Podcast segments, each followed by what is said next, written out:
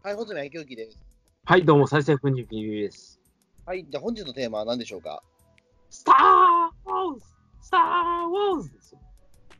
あ、シモン・マサト版のスター・ウォーズ？っていうか、シモン・マサト版のスター・ウォーズはオープニングだけしかないけど、ええそれでやりますかシモン・マサトのスター・ウォーズのあの主題歌の魅力を語りますか、今日は。まあ、2020年になったわけですけれども、はいえ2019年の末を締めくくる映画の、うーん、でかい一本として、やっぱスター・ウォーズは外せないと思うんですよね。まあそうですよね。まあな、やっぱりまあその世界的な作品のね、まあ最終作なわけでしょ、これが。うん。とりあえずの。まあ、見に行きましたよ。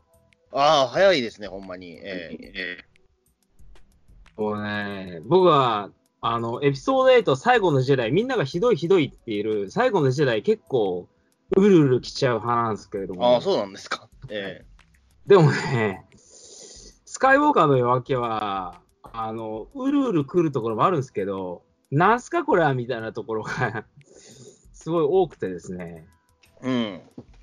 ちょっとダメですね、僕的には。ダメなんですか？担もう担当直入すぎませんか？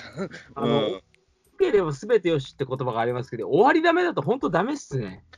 あー、マジっすか？はい。え、え、もうその本当に担当直入ですけど、え、だから今回のそのエピソード、えっ、と、なんだこれは、9になるのか、うん、は、実際おお面白かったんですか、これは？うーんとね、面白いところとひどいところがあまりにも極端すぎてちょっとね、困るんですよ、この映画。なんかそうなんですよね。なんかその僕は全然そのスター・ウォーズに関しては、あのーまあなんだろう、劇場ではね、結局、まあ、なんだろう、うんセブンは見に行ったけど、結局、エイトは見に行かなかったし、だうんあの後にね、その金曜ロードショー的なもので見たりとか、ね、そういった感じなんで、うんあんまり大きくは言えないんですよ、スター・ウォーズに関しては。ええ一応、まあ、その、Q とシンは一応見てますけど、ええただ、その、なんだろう、今回の呼び方な、なんなんなんだっけ、これは、一応、その、続三部三部作みたいな感じなの？これって。作ってよく言われるな。前のエピソード1から3までが新三部作じゃない、旧な新三部作、新三部作か。あれが新新三部作でしょ、あれ。えうん今回は続三部作っていうふうに。あ、続三部作っていうのがあります。ファンの間でも。うん。だから今回の続三部作に関しては、だから、うーんななんだろう、うーん、僕は一貫してやっぱ見れてないんですよね。うん。でもね、見とく価値はあると思うんですよ。あーまあ、やっぱスター・ウォーズだからねっていうところはあるとは思いますけど、ただな、なんだろうな、うーん、逆に言うと、そのね、前にもこの飛び出て放送局のスター・ウォーズ界で話したかもしれないけど、やっぱりだからそのね、えっと、エピソード1と、1から3に関してとはちょっとやっぱり立ち位置がそもそも違ったわけですもんね、今回って。うん。やっぱり資本がディズニー関係になっちゃって、ディズニーの映画になっちゃったんですよね。ね。まあ、まあそうなんですよ。それもあるし、でも1と3に関しては、結局それまでその、ね、4から6に関して謎だった部分とかも一応ね、あのね、あまあ、後々つじつま合わせたみたいなところもあったわけじゃないですか。うん。うん。でそういう面で言うと、あの非常に待ち望まれていたし、我々はだって言ってしまうと、その旧3部作の世代ではないから、その新3部作が入っていたような人間ですけど、でもやっぱりそれはすんなり見れましたもんね。うん。でもなんか、なんだろうね、あの果たしてだから今回の、そのね、えっ、と、まあ、えそのエピソードね、えっ、と、7、8、9か、うん、に関してはね、やっぱりそのどう見ればいいかっていうのは難しいところだと思うんですよね。まあ、あとやっぱりその、まあ、そのファンのやっぱ声も強いしさ、そのネットの感想だけ見てもね、うん、どこを基準点に置けばいいのかやっぱ分から分からへんのでね、僕、エピソード7を見た感想はそれだったんですよ、なんか。うん。自分はまあそれ、それなりにまあ、スター・ウォーズに関しては、えっ、と、まあ、そこまで、なんだろう、ハマってたわけではないから、あまり大きな声は言えないっていうかね、ただ、なんかそれにしてもちょっとマニアの声強すぎるのかなっていうのは、ちょっと僕、鼻から見て思ってたんですよ。うんうん。うん、で、8からになってくるのも、それもちょっと強くなってきて、まあ、これはもうちょっといいかなと思ったのが正直なところで、だから言ってしまうと、9もね、もう見るつもりはないんですよね、今のところは。いな。これね、一応見といた方がいいっすよ。な、な、見といた方がいいの？うん。うん。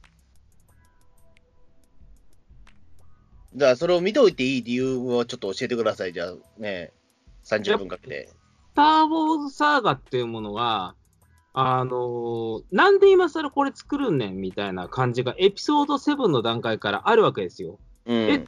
帝国倒しましたよねみたいな。うん。銀河に秩序をもたらしましたよね。なんでまだこういう状態になってるんですかみたいな状態があって。うん。で、そこで、あの、レイとかフィンとかはい当たってるわけですけれども、うん。そこら辺がなんでなのかっていうのがエピソード8でちょっと、こういうこと、なんで、あの、ファーストオーダーとかそういうものがあるのかがより分かりやすくなりまして、うん。でエピソード9になりますと、もうそういう問題じゃないっすよねみたいな、ちょっとふざけたり、僕は僕的にはちょっとこれふざけてるんじゃないかみたいな設定が出てきまして、うん。まあ、あのワンピースの、あの頂上決戦編とかアベンジャーズみたいな、すげえ状態になるんですよね。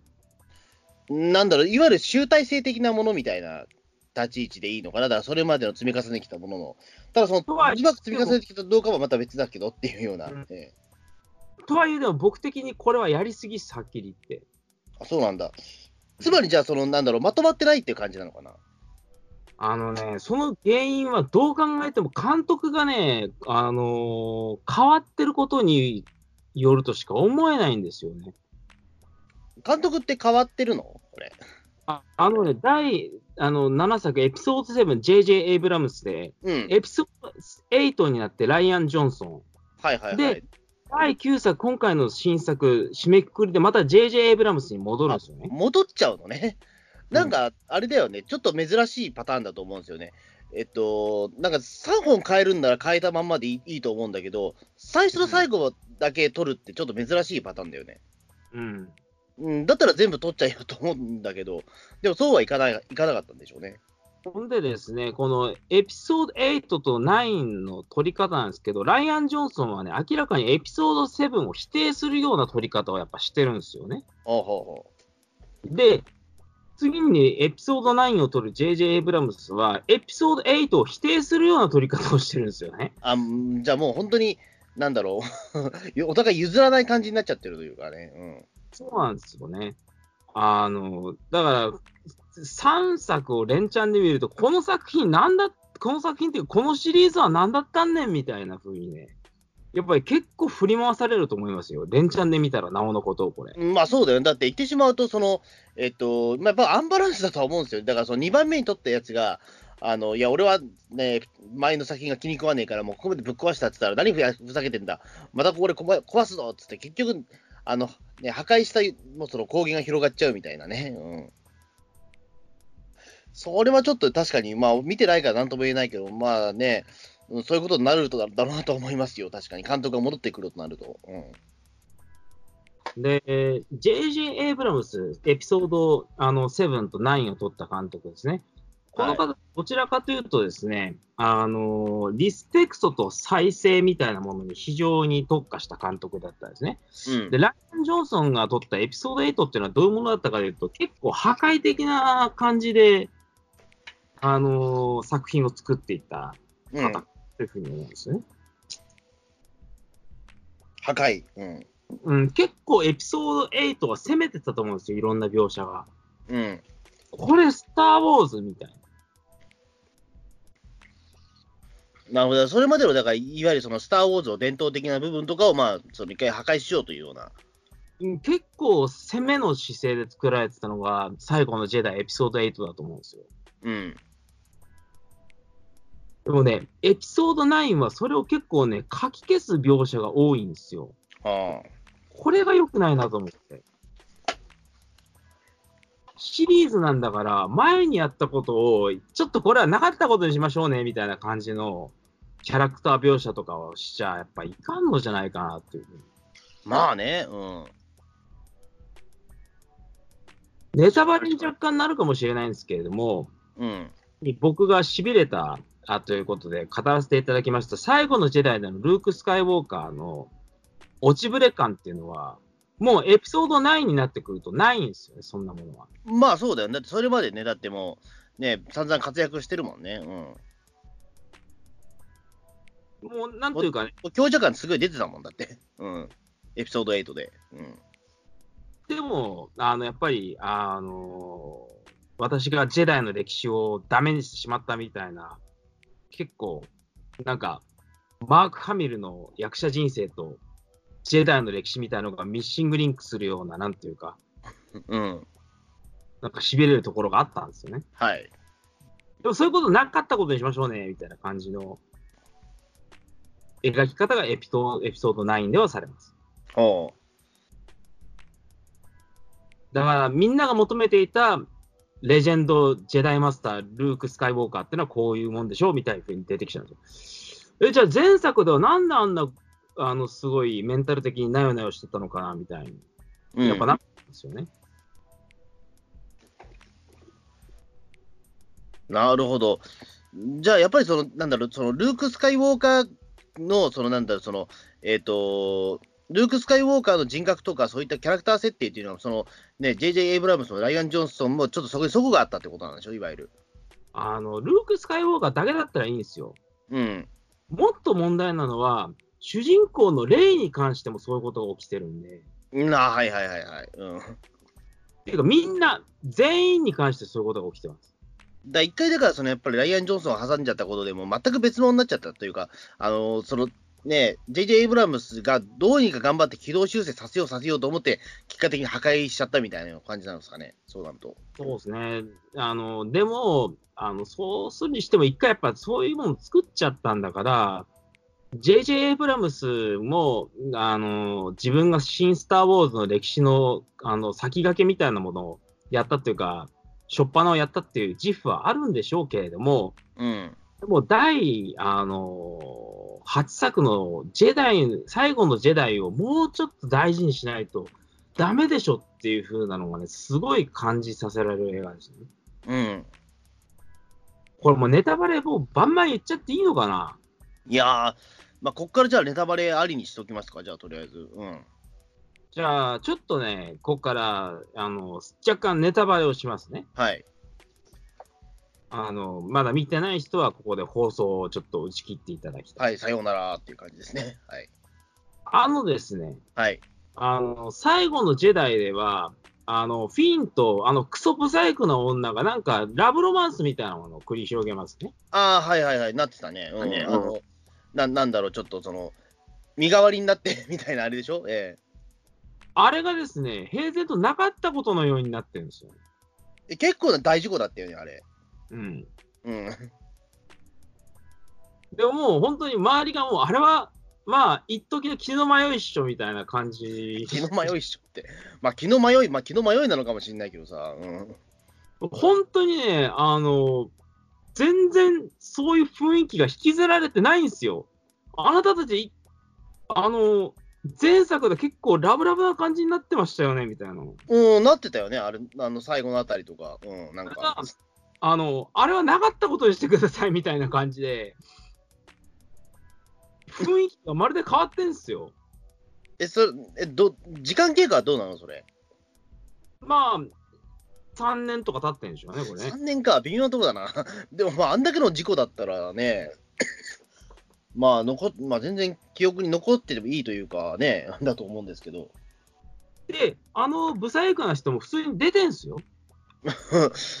うん。出てんすけど、あのラブロマンスは一体何だったんだろうみたいな感じで、なんか普通のモブキャラになっちゃってるんですよ、あのブサイクな人が。ええこれはいいのかみたいな感じ。うーん、まあね、まあそこはだから言ってしまうと、なんだろう、その監督が違っちゃったから、やっぱりこれいらねえだろうってことでなくなくしちゃったってやつですよね。いわゆる先ほどピリピリさんがおっしゃっていたように。うん。でもね、でもシリーズもんなんだから、キャラクターの感情みたいなのがやっぱ繋がらないと、何だったんだ、じゃあ前回はみたいにやっぱなるわけですよ。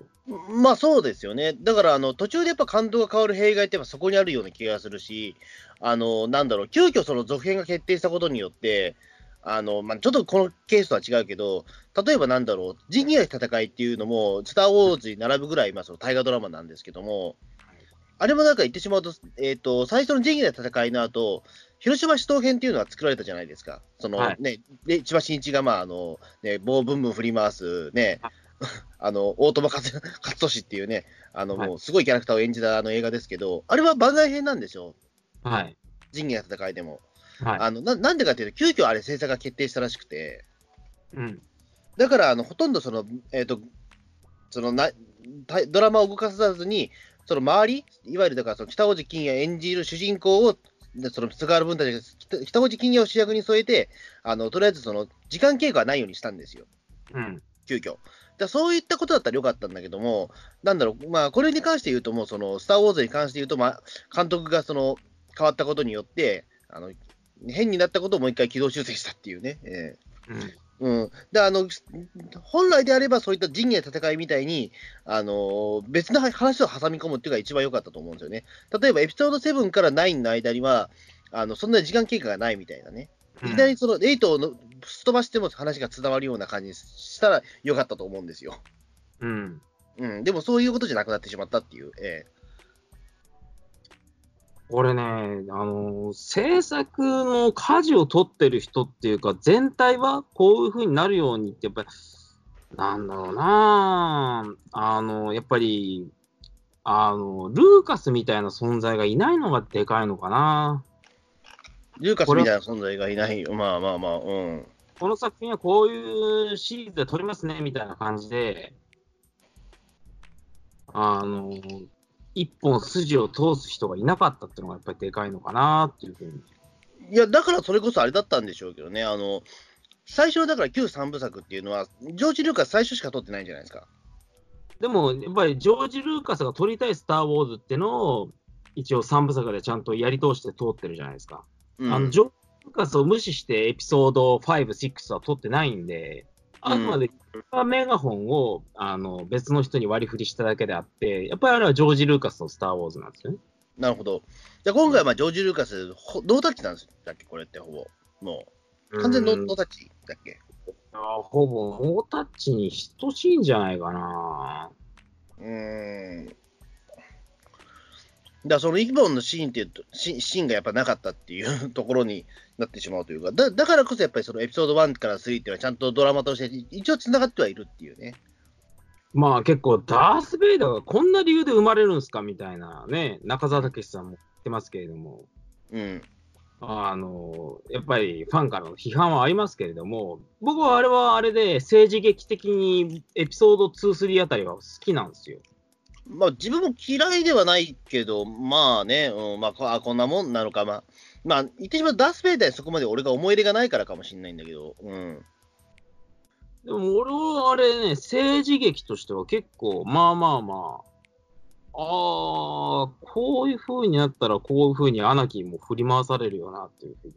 結構僕はね、あの、いわゆる新三部作っていうのはちょっとみんなにね、今一度冷静に見てもらいたいんですけれども、うん。こんな状況だったら、ダース・ベイダーっていうか、あの、その、色恋沙汰はとりあえず置いといて、あの、ニューホープであるジェダイマスターが間違った方向に行くのは、まあ間違いはないでしょうっていう。うん。それぐらいやっぱりね、ジェダイとかも腐敗してるんですよね。うん。だから、なんだろうな、あの、旧三部作と違って、新三部作って、アクションと、あの、政治劇に関しては、やたら描写がすごいんですよ。特に政治劇はすごいと思いますよ、確かに。うん。そのまあ、アクションもすごいけども、うん。なんだろう、やっぱり当時のその、なんだろう、0年、まあ、1999年から0年代の、まあ、そのやっぱハリウッドの最高峰のね、技術使ってたと思いますし、うん。別にまあ、アクション化った活劇としては別に何も僕はね、あの批判することはないないですけども、うん。あ僕はスター・ウォーズ・チャンバラはすごいしびれましたけどね、エピソード1のあのレイ・パークのああれはすすごかったと思う。うん。いや、やっぱだからね、あの、と当時僕エピソード1見たときって僕、中学1年生とか2年生とかだから、うんあの、なんだろう、すごいやっぱハマったよね、それはね。ちょうどね、スター・ウォーズを見てて、あの、ストーリーをちゃんと理解ができるような、ね、学学年なわけですよ。うん。うんあの、やっぱりだから、その、スター・ウォーズ、なんだろう、小学生の時見たら多分ね、話の細かいところがやっぱ分かんねえから、うんちょうどよかったと思うんですよね。うん。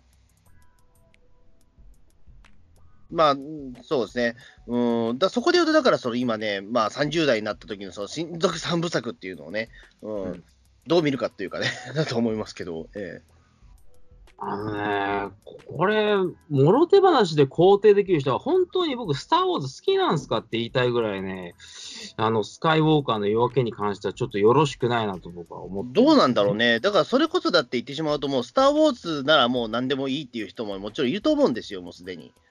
うーん僕は、エイトの最後の時代あたりまではそんな感じだったんですよ。あれだけめちゃくちゃ叩かれてる作品では僕は結構うるうる来てしまったので。うん。ねだからもう、そういう人もいれば、例えば、いや、これはなんじゃ、こんなもんはスター・ウォーズじゃないっていう人ももちろんいると思うけども、やっぱりだからもうすでに、ねマニア目線の評価になってるようなやっぱ気はするのよね、俺は最近は。だから、うんあの僕もやっぱりそれすごくジレンマに感じていて、お前、ガールズパンツァーなんでもいいじゃないかって言われたら、僕、結局その通りだなっていうような、いね、言い方をしてしまう可能性が高いんですよね。うん。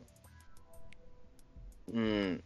結局、ガルパンだったらお前何でもいい肯定するだろうって言われたら、まあ確かにその通りだなっていうのはやっぱあるし、うん、スター・ウォーズもやっぱりさっそう俺そんな感じになってるから、うん、なんだろうね。だからその一本芯を通ってるかっていうのは大事だと思うんですけども、うん。でもね、本当に、あの、人生でも初めてのことですね。あの、今までだったら、スター・ウォーズで強いて嫌いな作品を1本あげてくださいって言われたら、僕、エピソード1だったんですよ。エピソード1か。はいはいはい、はいうんさっき、さっきすごいチャンバラいいって言ってたのに。うん。だけど、あの、ちょっとあの、ね、この子が、あの、アナキン・スポイウォーカーが優れてる理由は、ミディクロリアンの数値がどうたらこうたらとかね、フォースって科学的にそんな判明してんのみたいな。ああ、そこね。うんいや、俺はあんまそんな違和感なかったけど、うん。とか、うん、ああ、ジャージャービンクス。とか長えとか、ジャージャービンクスがうぜえとか、結構いろいろあったりして、やっぱり、で、あの後ジャージャービンクスの出番減るじゃないですか。やっぱいらないじゃん、この人みたいな。まあ、うんまあでも、なんだろうね。まあ別にそれはそれで僕別に違和感なかったけど、別にポットが長い理由も別に、ねなんか当時俺はそんなね、気にしてなかったし、別にジャージャービンクスも別に気にしてなかったんだけど、実を言うと。まあそこは気になったんで、スター・ウォーズの中で1本嫌いな作品をあげてくださいって言われたら、ダントツでエピソード1が挙げられたんですよね。そうなんだ。うん。今の僕だったら、1本嫌いなスター・ウォーズあげてくださいって言われたら、やっぱりエピソード9、スカイウォーカーの夜明けになっちゃうんですよ。お20年ぶりのね、スター・ウォーズワーストワン PP さん付けがもうこれはね、20年越しにね、ちょっとランキングが動いたわけですね。え動きましたね。えーっと、大ネタバレをします。ーうん。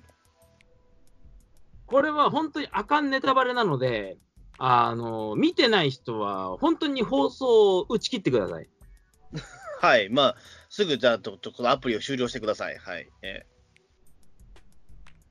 まあ、映画の冒頭でいきなりぶっ込んでくるんですけれども、ーうん。死者の口が開いた。パルパティーンが銀が、あのーなんか、悪の軍団を動かしてうんたらかんたらみたいなことが、じゃーん、ちゃかじゃーん、ちゃちゃちゃちゃちゃちゃちゃちゃちゃちゃってところで、いきなり語られ出すんですよ。おうおうおう、ええそんなん誰も予想つかないですよね。まあ、そどそどよめくよね、確かにね。急にって思いますよね。うん。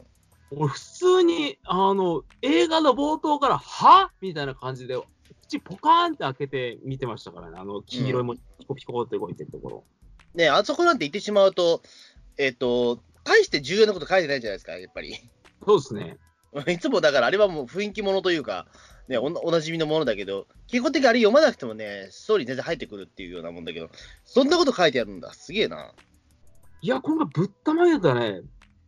パルパティーンが、あの、新軍団を動かして、うんたらかんたら、それを追求するためにレイヤ将軍はうんたらかんたらで、ちょっと待って、パルパティーン？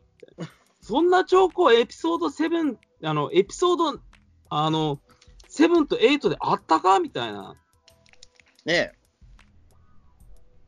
で、もう本当にパルパティーン出てくるんですよ。もうほんと、あ、すごいね。うん。で、あの、前作で出てきた、あのーカイロレンのマスターである、なんか、シス教の末裔みたいなやついたじゃないですか。あ、いたいたいた。うん。あれも、俺が作ったクローンモンスターだからみたいな感じで。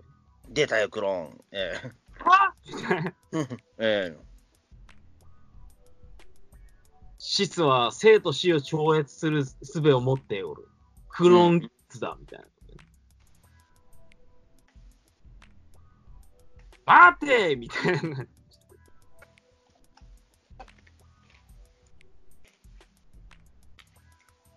すげえな、なんかそれは。うん。僕はね、これ本当にいただけないと思うんですよね。本当にこれ、パルパティーンを最初から出す予定なのであれば、もうちょっとセブンとエイトの中でなんか伏線が張れたと思うんですよ。うん。これはね、エピソード9を準備するにあたって、そうだよ。やっぱりスター・ウォーズの敵っつったらパルパティーンじゃんみたいな感じで、思いつきみたいなノリでね、出したとしか思えないんだよね。まあなんかそうだよね。だから、うーんと、なんなんだろうね。うんやっぱ、いや、多分だからあれだったんじゃないか。いや、あなんでそのさ、その、えっ、と、監督がその第 2, 2作で変わったのかよくわかんないんだけど、アイアン・ジョンソンに変わったかわかんないんですけど、うんあの、だから本当はだから、エピソード8でそのあたりやりたかったんじゃないですか、JJ エイブラムスって多分。あれ？そうなんだよ。あのそこはまた大ネタバレを放り込みますけれども、うんエピソード8では、じゃあ、レイってどういう存在だったの？って言ったら、名もなき、あのなんだろうな、あの貧民の出で、両親はよくわかんないし、うんあの、あなたを払って、どっか行っちゃったんですよ、みたいな感じで。あなたはもう何者でもないんだ、みたいなことをエピソード8では言ったじゃないですか。いったいった。うん。それが一転してエピソード9では、これもう本当に大ネタバレなんですけれども、レイっていうのはパルパティーンの孫なんですよ。え、そうなの？すごいね。だからそんなものがジェダイのマスターになっちゃ困るってことで、パルパティーンはレイを殺したくて殺したくてしょうがないんですよね。なんか本当に予想外だったら、俺、パルパティンまさかそういう感じで出てくると思わなかった。うん。俺、本当に予想外すぎて何が起きてんの、この映画って感じで、ね。もうなんか、うんポスターに載ってるようだったよ。すごいね、それ。うん。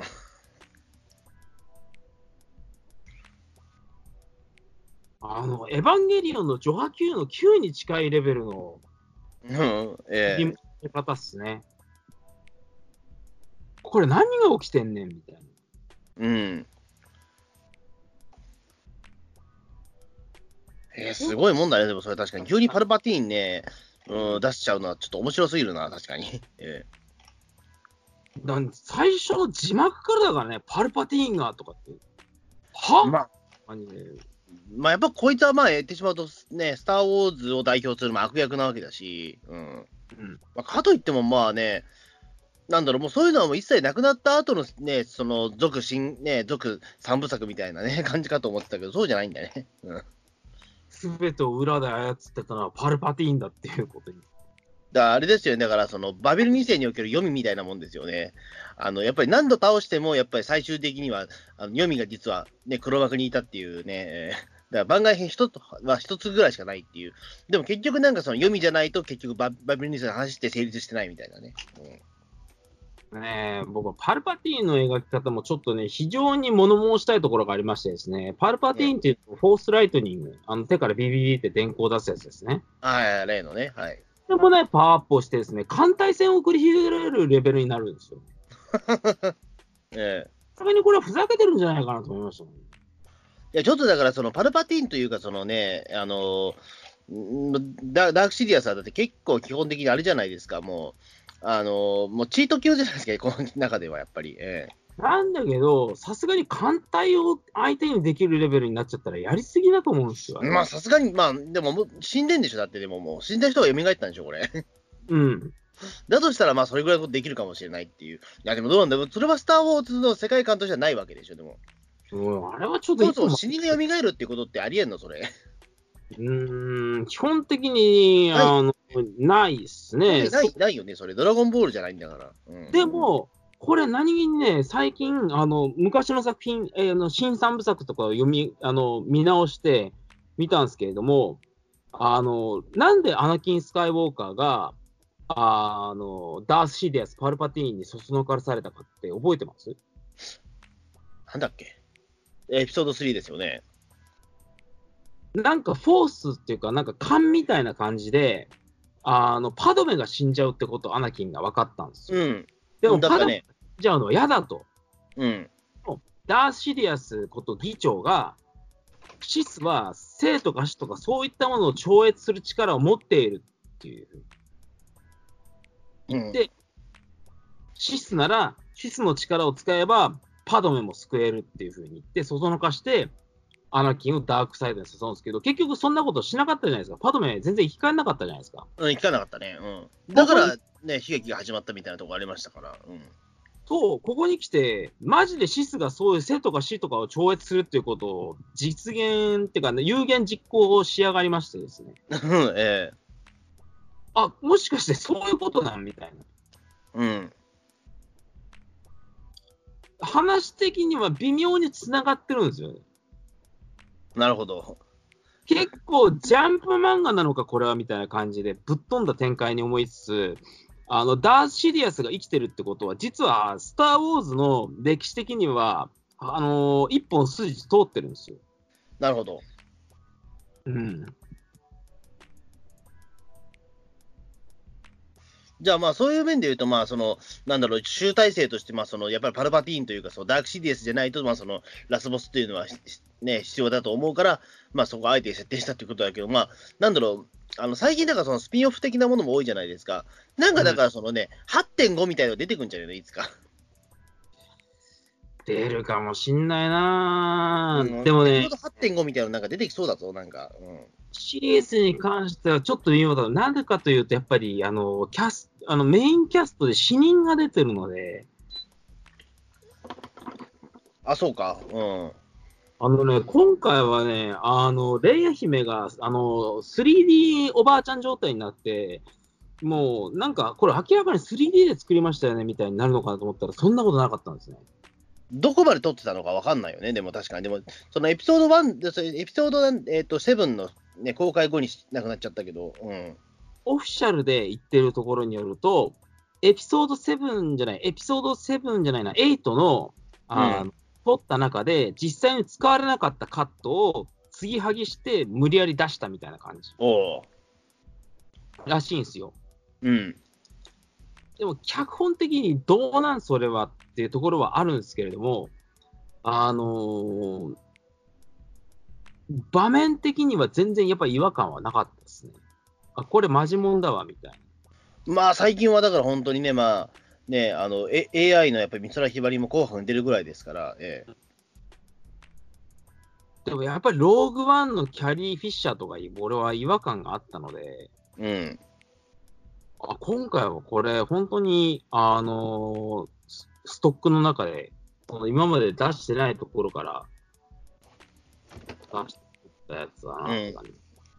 まあね、うん、まあ結構だからその CG 的なもので登場させるっていうのは、まあ、まあ映画は結構でできるんだよね。あんまりややっぱりその人道的に反することがあるからできできないこともあるんだろうけど、その今やってる寅さんに関しても、あ日をつかむ男で、最後の最後で、そのトその男のつらいが終わった後、ね、作られた西田敏行主演の、まあ、シリーズなんですけど、その最後にね、あの CG の寅さんが出てくるんですけど、実はその CG の寅さんもね、当時にしてみれば相当クオリティが高い寅さんなんですよ。うん。うん、本当にだから、あのだからいかにも寅さんがいるような感じに、やっぱ錯覚させるぐらいのクオリあのクオリティがあったんですよね。うん、だまあ、それぐらいのことはできるんだろうけど、うん、今回はそういう風なアプローチはしなかったですね。うん。なるほど。え、だから、ダークシリアスはでもで出んの？そのパルパティーンは。一応、マジには。ね。もう本当オリジナルキャストで。ああ。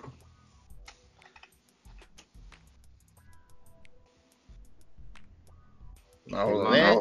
うん。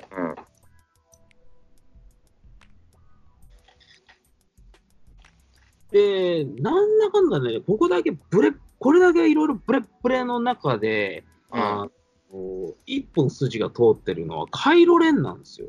はあ、そうなの。うん。うん。あの、エピソード7でお父ちゃんをぶち殺し、うんエピソード8ではお母さんを殺すのをためらいましてっていう、はい。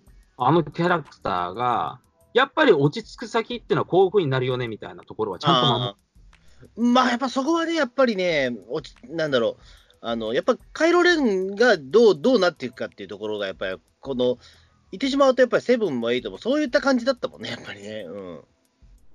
なんか最終的には。ですが、うん。あのーこうなることは分かっていますが、でも、最終的にこうなるっていうふうには誰も思わなかったんじゃないですかね、みたいな結末が待っています、カイロレンには。へえ。俺も本当に劇場で、はぁって感じになりましたもん。うん。マジか。ちょっとね、あの、カイロレンのラストに関して納得してる人がいたら、ちょっと、あの、どこで納得したのかを、あの、聞かせていただきたいんですよ。えこれで、本当に納得するんすか？この、2015年っていうか、それぐらいからえ。うん。やってきた新シリーズで、まあ、最初からもう中二病だなんだと言われていたカイロレンですが、そのラストがこれでいいんすか？みたいな。ええ。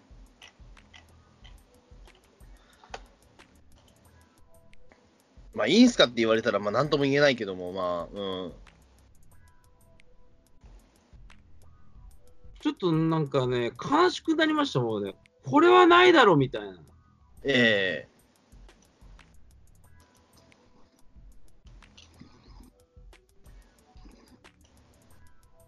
なるほど。うん。まあそうだね。うん。まあちょっと、まあなんか今、その PB の話を聞いて、ちょっとだけ興味を持ってきましたよ、でも確かに。ええ。あのとりあえずはね、やっぱ見た方がいいっすね。うん、まあね。うん。ビジュアル的に、やっぱりディズニーマネーの力もあって、IMAX とかで見るとすごい見応えあるんですよ。うん。前作に引き続き。はい。で、結構感動ポイントもあり、あの、前作では R2D2 がめっちゃ芝居してましたけど、今回は C3PO がめっちゃ芝居しまして。最後に見ておきたいと思うんです。友達の顔、記憶が消える前に、こう泣けるシーンがあったりしてですねうん。そうアンソニー・ダニエルズは、ついに9作品全制覇ですから。うん。これ、すごくないですか？はい。はいって、もう軽く言ってますけどね。あの、SF ものの、あの、先駆けとなった70年代末の作品から、この令和の時代になるにあたって、9作品全部に出てるんですよ、アンソニー・ダニエルズ。まあそうだね。これでも本当に、なんだろう。ギえギネス記録ぐらいいってますよね、でも多分どうなんだろうね。いくだろうね、これ。ギネスじゃ40ない年、40年やってるっていうことだとね。うん。40年前作出演。まあ、まあ、さすがに作品数がそんな多くないからね、やっぱり、そこだけど、うん。まあ、でもまあ、一応その第、ね、第1作から第、ね、9作まで全部出てるっていうことはね、うん。まあ、本当に生き証人っていう感じですもんね。すごいことですよ。日本これ確かにこう、うん、それができてる人多分そんないないよね、多分ね。うん。まあ、まあ、あるとしたら、まあ、そのルパン三世の事件大輔のね、小林小林清志さんぐらいじゃないですか、多分匹敵するのは。マジですか。そこで、あの人はある人はパイロットフィルムから入っていくやつから。えそこで小林清さん出てきちゃうか。えうん、まあ、多分アンソニー・ダニエルズと多分匹敵するのは小小牧さんぐらいじゃないですか、多分おー小林清さんすげえな。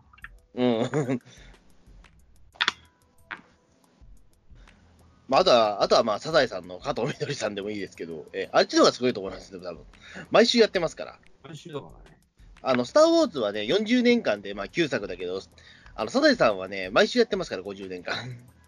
もう、1000いくついってますね、エピソードで。うん。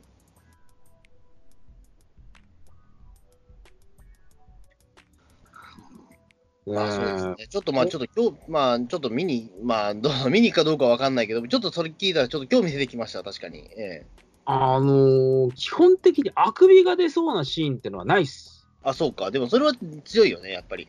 でね、何分あんだっけ ?142 分もあんのか。うん。なんすかこれはみたいな描写はいっぱいありますけれども、うん。あ眠いわみたいな感じにならないです。なんかあれだね、でも、この前ちょっと映画館行ってみたら、なんか、スター・ウォーズ、なんかすごいなんかね、バカバカしい看板があって、なんかそう、転換が何の、何のかんていうか書いてあって、あれ、スター・ウォーズなんだね、あれなんか。転換がなんだこんだ？いや、いわゆるだからそのなんか光のなんかその描写がなんか結構激しいらしくて、はあ、はあはうん。なんかあの、えっ、と、なんか転換の症状を引き起こされないなんか、一応なんかその描写もあるみたいななんか、看板ありましたけど、あ、こんなチカチカしてたかな、今回のスター・ウォーズ。うん。いわゆるポケモンショック的なあれね。うん。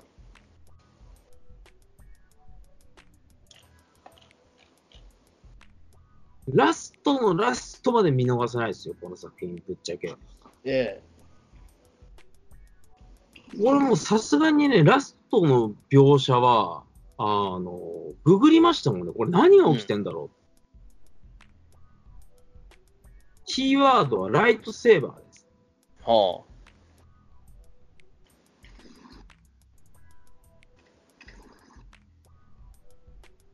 なるほど。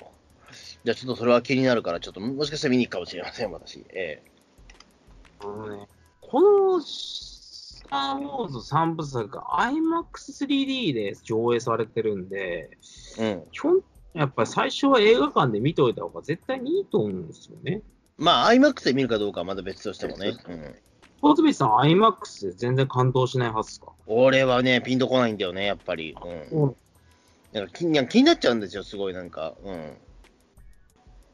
ね、いろんなものが。で、あと、あんまり映像美に関してもそんなに、うん、気にしてないっていうのもあるのがあるんですけどね。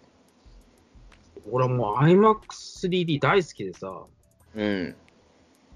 やっぱこのシリーズはやっぱ劇場で見なきゃなっていうのを、やっぱ改めて思ったのは、やっぱり最後のジェダイあたりかな。うん。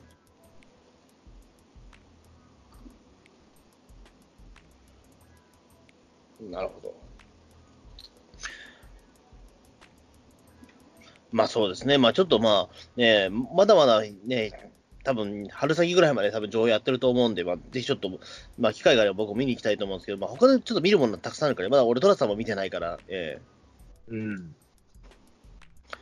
えうん。で、やっぱもね、気になるんだけどね、あの、音楽、ジョン・ウィリアムスなんだけれども、この作品のために書き下ろす曲ってのがやっぱないんだよね。うん。もう何かっていうと、ダダダダダダダダダダダダダダこればっかりなんだよね。う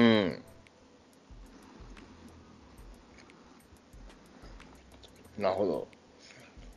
まあ、じゃあそん、まあそうですね。まあ、うん、ちょっと、スター・ウォーズは気になるので、まあちょっと見に行くかもしれないです。わわかんないけど。まあ、もしそれ撮ったら毎回ちょっと、じゃあなんか話したいかもしれないですね。じゃあもしかしたらね。えいや、これはね、あの、見た後ね、本当に語りたくなる映画だと思いますよ。えまあ、だからちょっとね、マニアの声が大きいのかなと思ってしまったところもあるけど、まあちょっとそれだったらね、うん。まあ、この話を興味持って見に、見に行きたいという方いらっしゃったらね。ええまあ、そんな感じで、じゃあ本日は、こんな感じで大丈夫ですか？えいやー、あの最後のジェダイがあれだけ攻めた作品だったんで、これ以上、スター・ウォーズ界隈がざわつくことはもうないだろうとね、うん本人在二度ないスタ、もう、ええなんかまた新しくなんか作られる可能性もあるんだろうけども、ええなんか作られる予定がもうあるらしいんですよね。あ、やっぱあるんだよ。うん。最短で2000いくつだっけな、えー、2022年。え、2022年？もうすぐだな。もうね、よくわからない3部作がもう準備されてるらしいんですよ。うん。